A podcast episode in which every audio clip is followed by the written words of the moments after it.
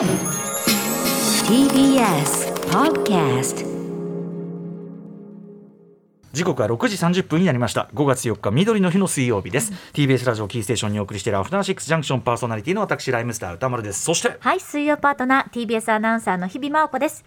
さて、ここからはカルチャー界の気になる人、物、動きを紹介します。カルチャートークのコーナーです。はいゴールデンウィークの今週このアフターシックスジャンクションではさまざまな分野のカルチャー先生が登場する教えてカルチャー先生ウィーク絶賛開催中ですが今夜はおすすめの絵本を紹介してくださる絵本先生的な形で、えーこのコーナー初登場でございますご紹介しましょうはい。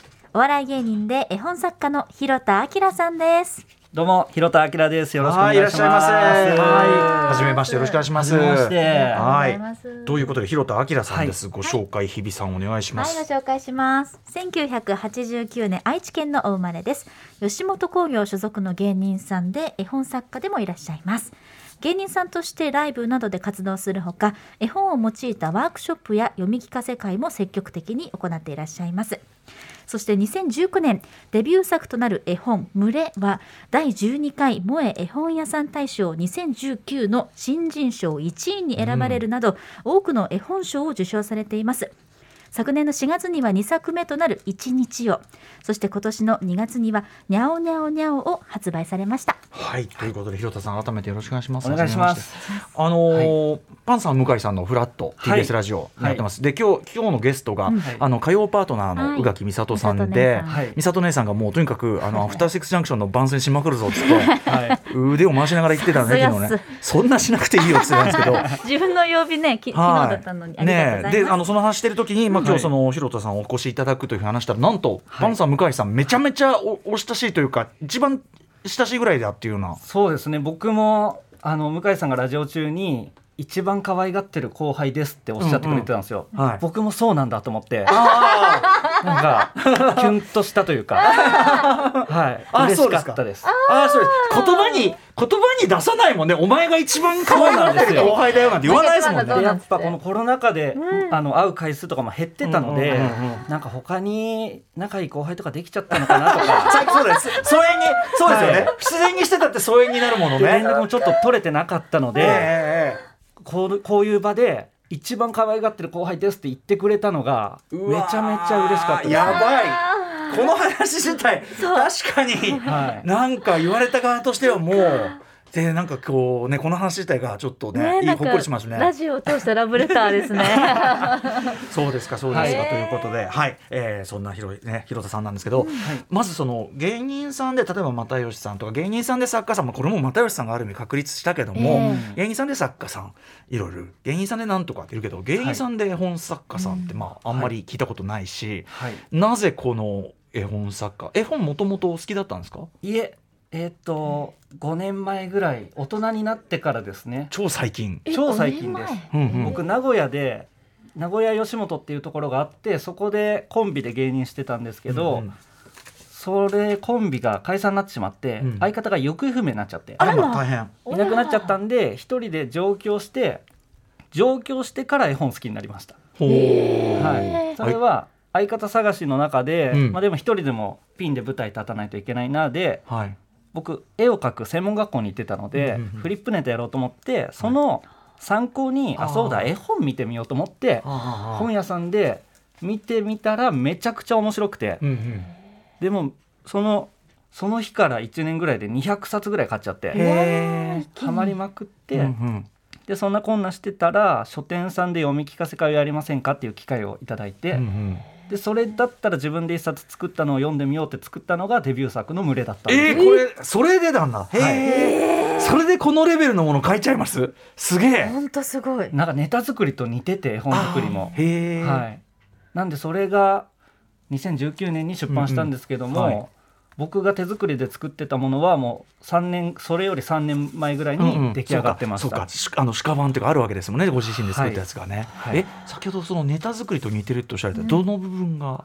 あなんかどうなんかお客さんが劇場のお笑い好きのお客さんから読み聞かせ会に来る子供に変わっただけではあはあは次何出したら笑うかなっていうああフリップ芸的なそれこそ感覚もある、とかどうやったらこう飽きずにずっと食いついて見てくれるかなとか。はいはい。なんかこういう展開で来てるから次これが来たら予想外で驚いてもらえるかなとか、群れの中に一つ違うのがいますよっていうのも始まって、なんかあそういうことか。でもこうそういうことかって合点が行ききっきりかけたぐらいのところであれ？っていう。はい。そっちみたいなのが今度は出てきて。そうですね。とかね。はい。そういう発想がちょっとこう転換していく、はい。となるともうちょっと油断できないぞと。もう次のページも油断できない、はい。どう落ち着けんだ？みたいのがあってからのみたいな、はい。なんかその構成みたいなところもやっぱりネタに近い。そうですね。漫才をよくやってたんでなんか漫才の作り方とちょっと似てるなって自分で作りながら思ってやってましたあね面白いな。なんか漫才のテンポがページをめくるテンポに似てるって感じなんですかね。そうですねなんか、そう人振りがあってボケがあってっていうなんかそれにちょっと近いなと思いながら作りましたね群れは。あそうなんですね、はい。それは芸人さんだからこそのうん。こう感覚。あとさっきからずっとここにずっとここにあるのは相方のあの 安否は。相方の安否はどうなのかな。そこだそこはちょっと引っかかりながら。僕も僕も分かんないんですよ。マジか。その名古屋で、うんえっと、生放送の番組の前説をやらせてもらってて、ええ。それ1年ぐらい毎週日曜の朝ずっとやってたんですけど、えそのいなくなった当日もいつも通りやってえうんうんやってなんだ。で、うん。昼に生放送終わるんでで夕方にまたちょっと別の用事で会う約束あったんで昼に一回「あじゃあまた後でね」はい。って言ったっきり会ってないです。わあ。いやーえそれは結構心配なあらま。でもあのそのいなくなった理由とかも後々すごいはっきりしてあそうなの？めちゃめちゃお金を持ち逃げして逃げてたみたいな、そっちかはい。あー、なんでどこにいるかわかんないですけど理由とかうんうんうん。なんか僕実家に探しに行ったりしたらはい。置き手紙とかも置いてあってああそうか、はあまあ痕跡はちゃんとねあのなんというか。まあよかったですね。あのムカつく野郎にまであの、うん。そそそう思えるまでまだいいですよね。うん。うんうん。本当ね。生きてるんだからまだね。そうね。そうですね。うん。はい。は腹立つわって言える対最初だからまだいいっていうかね。そうです。そうです。だからどもうめっちゃ気になります。今もどこでやってんだろうとか。はい。群れ読んでくれたのかなとか。そうですよね。はい。ヒロさんの活躍だって絶対それは横目で見てないわけないから。うん。しかもこれだって。はい。萌えのそのね絵本屋さん大賞の新人賞って結構でかいと思うんですよ。うんうんそのそうですね。僕びっくりしました。だからかなりな位置っていうかね。いやでもまだまだそれでもやっぱ新人の絵本作家さんってうん。知らないじゃないですか皆さん。誰がいるんだろうって。もう一回売れてるものがずっと売れ続けるんで確かに確かに。腹ペコアムシとかはい100万回生きた猫とかグリとグラとか。をいまだにずっと皆さん買うんで、やっぱ絵本界で新人で上がっていくのむちゃくちゃ大変だなっていう。そうか。実は。はそうかそうかそうか。でもそこに参戦されてるわけですもんい、ねすでにね。はいだから新人賞取ったんだからなんかもっといや頑張って押してくれよみたいな。これはだから、はい。あの今後だから広瀬さんにそのうん今後もいろいろ絵本ご紹介していただいてこのコーナーで、うんその絵本カルチャーみたいなものをはい。我々の中で認知を広めていけば、うんうん。ってことは広田さんは、はい。その中でみたいなさ、うんうん。なりたいんですよ。しかもそういう人意外といないので、うんうんうん。作家さんもやってて、うんうん。絵本こう広めてる人ってポンってあんままだ浮かばないというか、そういう方もいらっしゃるんですけどでも自分がそうなっていきたいなっていう思いもありますね。うん。いいですね。はい、はい。ということでちょっとね相方もこれをね聞いてきはい。ね無事ちょっと心を入れ替えているか分かりませんけども。さあそんなこんなでですね今日は広田さんに絵本をご紹介していただくんですけどちょっとワンテーマ、きちょっと決めていただいてるみたいでどんなテーマでご紹介いただけるんでしょうか、子供とか大人とか関係ないぶっ飛んじゃってて楽しい絵本を紹介します。ぶっ飛んじゃってるやつ。よろしくお願いしまおす願いします。お願いします。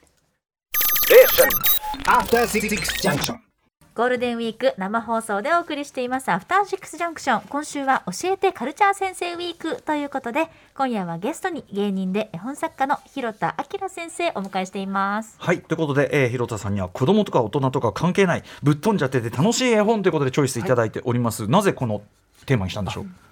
もう絵本ってめちゃくちゃいっぱいあって、うん僕も知らないのまだいっぱいあると思うんですけどなんとなくのイメージで、まあ、子供が読むもの、うん。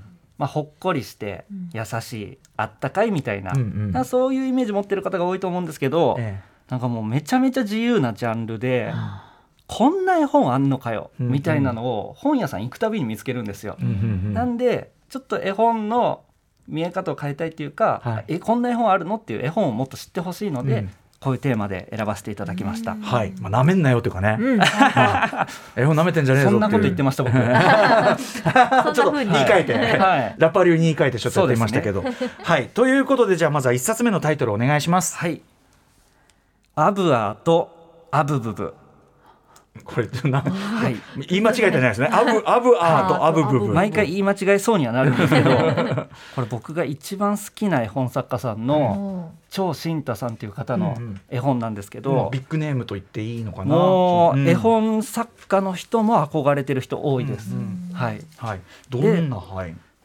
この張慎太さんの絵本めちゃくちゃたくさん出てるんですけど、えもうどの絵本手に取ってはい。も全部ぶっ飛んでるんです。うへえ、その中でもこの「アブアとアブブブ」はかなり飛び抜けてうん。ぶっ飛んでるんですけどほうまず主人公がアブの兄弟なんですよ。あアブアーってアブなアブなんだ。虫のアアブですやだなあそうなんですよ。ブか。子供とお親子で読むもので 主人公アブに持ってきてる時点でかなりやばいんですよ。他にあったでしょって思っちゃうけどそうなんねですよ。でこの兄弟うんアブアーとアブブブっていう名前の兄弟なんですよ。アブアーが弟でアブブブがお兄ちゃんですね。へでどんなお話かと言いますと、このアブの兄弟がちょっと最初読みますね。えアブのアブアーとアブブブは兄弟いつも髪をぶら下げて飛んでいる。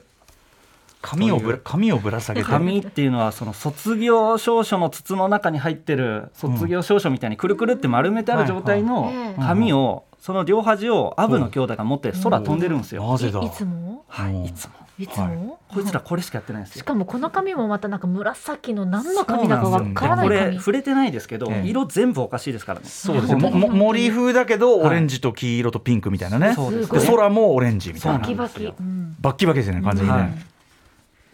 で？でめくると絵を見ると何やら生き物らしきものの前に、さっきの丸めてあった紙をパラッとはい、え下げてるカーテンみたいに下げてる状態ですね。顔が隠れてる顔が隠れてるんです。え髪はほぼ正方形ですね。そうですね。ん。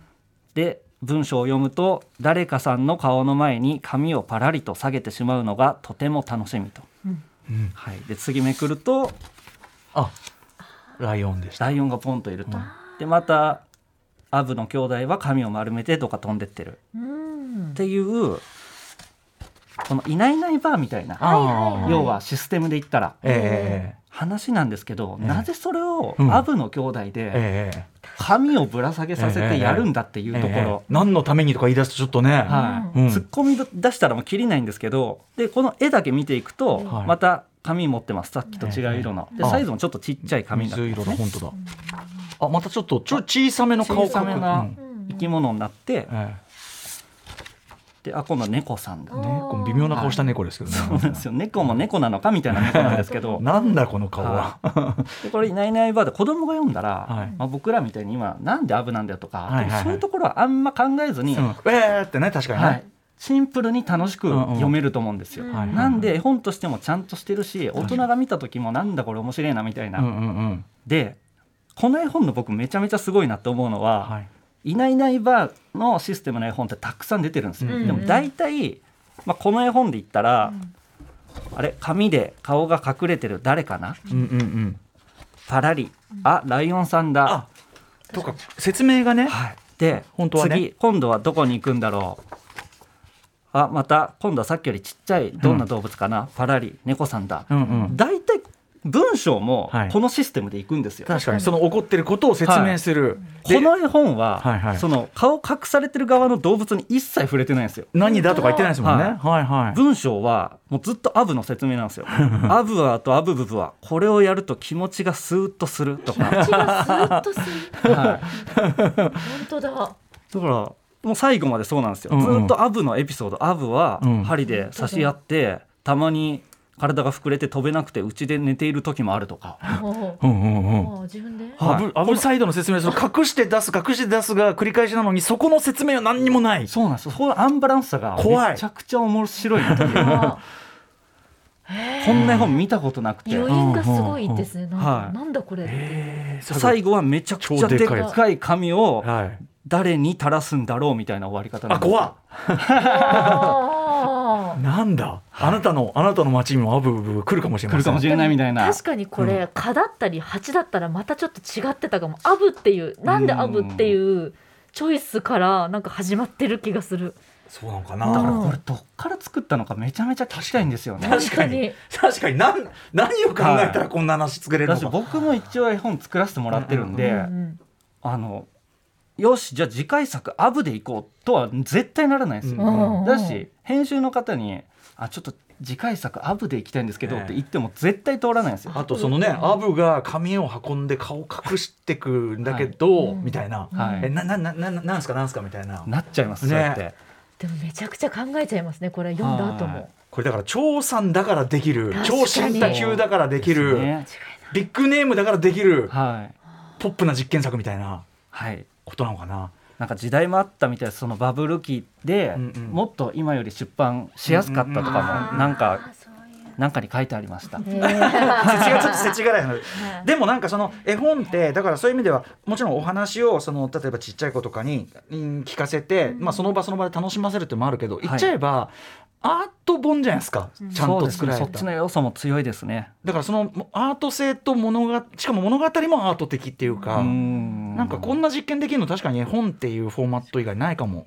あそうですよね、うん。だからその自由度の高さにびっくりしたというか。確かに確かに。はい、はい、これよく見るともう一個だけいいですか、うんうんこの絵のところのぶら下げてる紙あるじゃないですか、え他はイラスト多分絵の具とペンで描いてるんですけど、えうん。この紙だけ本物の紙なんですよ。多分紙を切ってこの形に。あこここの紙だけ描いてなくて。そこだけそうここかはリアリティ持たせるんかいっていう。だ紙の存在感だけはあるんだ、はい。確かに。からめちゃくちゃ考えてるんですよね。一見なんかもう何も考えてない変な話に見えて、うんうん。めっちゃ作り込まれてるっていうところが僕絵本すごい好きなんですよね。しかもこれねなんか簡単に我々がじゃあこういう意味ですねとかこれのメタファーですねとかさ言語ができたらこういうのにする必要ないわけだから、うんだからやっぱ本当アートっすねこれね。そうですね。はいはいはい。というということで、はい。超新太さんの「アブアートアブブブブ」ご紹介いただきました、はい。うまく言えてない。リリケン出版から、えー2006年に出た本です、はい。もう一冊いきましょうか。はい。次はですね、ギャシュリー・クラムのちびっ子たちという、うん。えーエドワード・ゴーリーさんが作って役が柴田元幸さん。お柴田元幸さん、あの、はい。来週実は火曜日にね、あはい。翻訳大賞で、ました。えーまたお聞き、あのお越しいただきますが、これは海外絵本ということですねそうですね。はい。でこの方エドワード・ゴーリーさんの絵本も日本で翻訳されていっぱい出てるんですけども、うん。結構怖い絵本というか、うんちょっとダークな絵本が多くて、その中でもこのギャシュリー・クラムのちびっ子たちはすごいダークな絵本で、うんでアルファベットの絵本っていっぱいあるんですよ。ええ A アップルうんうん。B ベアみたいな。でこの絵本もそうやってアルファベットで進んでいくお話なんですけどもうん。最初読むとあ結構細密な白黒の。A はエイミー階段落ちた怖いよ。B はベイジル。クマにやられた。C はクララ。やつれ衰え。えー、もう目も周り真っ黒。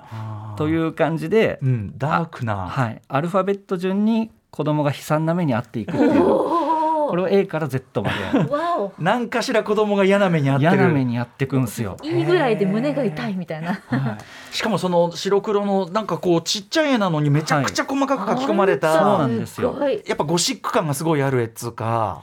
ね。エドワード・ゴーリーさんの絵本は全部これです。へはいえーすごい。なんつうか黒いマザーグースっつうか。あなんかそうですねそんな感じ、はい。うんうん、へあこんえなのもあるんだから絵本って普通ページめくっていくのが楽しくなっていくはずなのに、うんうんうんこの絵本はテンション下がっていくっていう。だしやばい。ちょっとここから先どうなってるか。もう X とか知りたくないみたいな、はいうん、耐えられるかな？真逆の方向に進んでいくんですよ。うわーでも絵はすごいじょなんかこういう言い方なんですけど上手っていうかもちろんね大人の絵ですよね。アート的に引き込まれるんですよ。ね。うん。あとその、、はいわゆる僕らがそのいわゆる絵本で想像される教訓性とかね、はい。こういう悪いことしたからこういうお仕置きしておりましたとか。そういう教訓性もなさそうですね。単純に嫌な目に遭ってるだけなんですよ。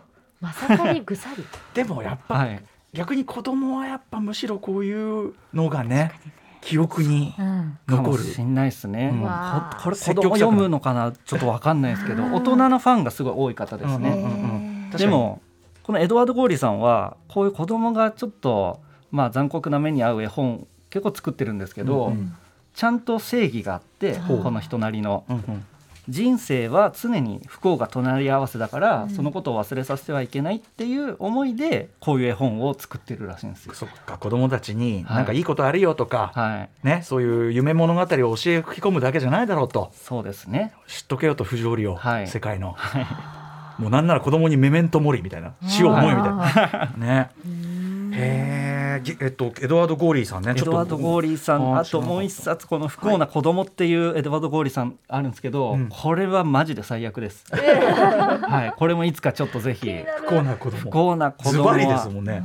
最悪な終わり方です。う。わーなんだろう。嫌な結末もあるんだ、はい、これはちゃんとお話になってて、ということで、えー、2冊目エドワード・ゴーリー作柴田元幸さん役の、えー、ギャシュリークラブのちびっ子たちご紹介いただきました。エドワード・ゴーリーさん覚えておきましょう。はいということで広田さんちょっと今日時間短くて申し訳ない。あっという間にお時間。でもあの今後ともちょっとこんな感じで、はい。ちょっと絵本カルチャー啓蒙にまたぜひちょっとぜひお願いします。えーぜひ広田さんからお知らせことなどお願いします。あえっとちょうどですね2月22日に発売したての「にゃおにゃおにゃお」という絵本があるんですけども、この絵本の原画展を現在開催中です。で場所は都立大学駅からすぐの虹の絵本屋さんというところで、ん。えーやっててお店が火曜水曜休みで12時から18時までやってますんではい。で2月あ5月の15日に僕もお店にいるのでよかったら遊びに来てください。はいはい、はいということであの絵本作家としてのご活躍もねますます期待される広田さんということで、今後ともこの番組もちょっと、はいお声掛けまたさせてください。よろしくお願いします。ということでここまでのゲストは芸人で絵本作家の広田明さんでした。ありがとうございました。ありがとうございました。ありがとうございました。After Six Junction. はい。ということで芸人でね、えー、本作家の広田明さんにおすすめの、えっとぶっ飛び系、まあ、絵本ということで、今日ちょっと短い時間ご紹介編だったんで今度も広田さんねお迎えしていろんな絵本のご紹介したい。でも広田さんご自身がこんな短期間に絵本めちゃくちゃ出版コンスタントにされてて、ええ。その絵本シーンに新人食い込むの大変だっておっしゃってたけどいやまさに彗星のごとくというような活躍されてて、でなんかあのネタ作りと似ていると同じっていうのをびっくりしました、なるほどなと思って、確かにそのさページをめくるごとのそのええ。展開とか、うん、あとサプライズというか。そうですね。あとそのやっぱりうん発想ええ。じゃないですかね。なるほど。そのこうだと思わせたものが、うん。実はこうじゃなかったってこうさせていく何かとか、うんうん。最後にこう例えばガラッとこうなんて字と字と絵が逆転するような感覚とかさ、うんうんうんなんか多分その発想そのものに近いものがあるのかもしれないですよね。広田さんご自身のご活躍というのもね今後も注目かなと。絵本ねでも、はいあの先ほどもちょっとダークめのというのをおっしゃってましたけど、ぶっ飛んだ系とか、はい。あの確かに自分の記憶たどっても結構そうかなと思ってて、うんうん僕あの前からあちこちで公言してるのは佐々木真希さん佐々木真希さん自身が漫画家でしかもすごくこうなんていうの、まあ、言っちゃえば当時のドラッギーな感覚っていうか、うん。をすごく打ち出した、まあ、実験的な漫画で知ら海辺の街とかいろんな作品があるんだけどで絵本もいっぱい書かれててで中でもあのやっぱり狼っていうすごいこうまあもちろんストーリーもあるし意味もわかる。子供なんでも意味がわかる話なんだけど、ただ解釈のしようはいくらでもある。うんうんうんえーもうそのいろんな動物がいる街の中でただ一人生き残りの狼の子供がいて、うんうん。で友達が欲しいって言ってあっち行ったりこっち行ったりしても、まあ、怖がられちゃったり、うんうんうん。えー疎まれたりしてでその他みんなが去ってった後に「け」ってこう大きい一言でこうつぶやく。うんうん。で最後に、まあ、なんかビルの屋上みたいなところで俺は狼だから狼として生きていくしかないみたいなことを言ってちょっと寂しい終わりのように見えて僕は怖い解釈もできると思ってここから先は狼として生きる。で街を見てるとなんだか楽しい気持ちになってきた。ちょっと怖い気持ちにもなるような、だからそういうのはあるよねと子供的にね。私怪獣たちのいるところあやっぱしね。ああ今パッと思い浮かんだの全は.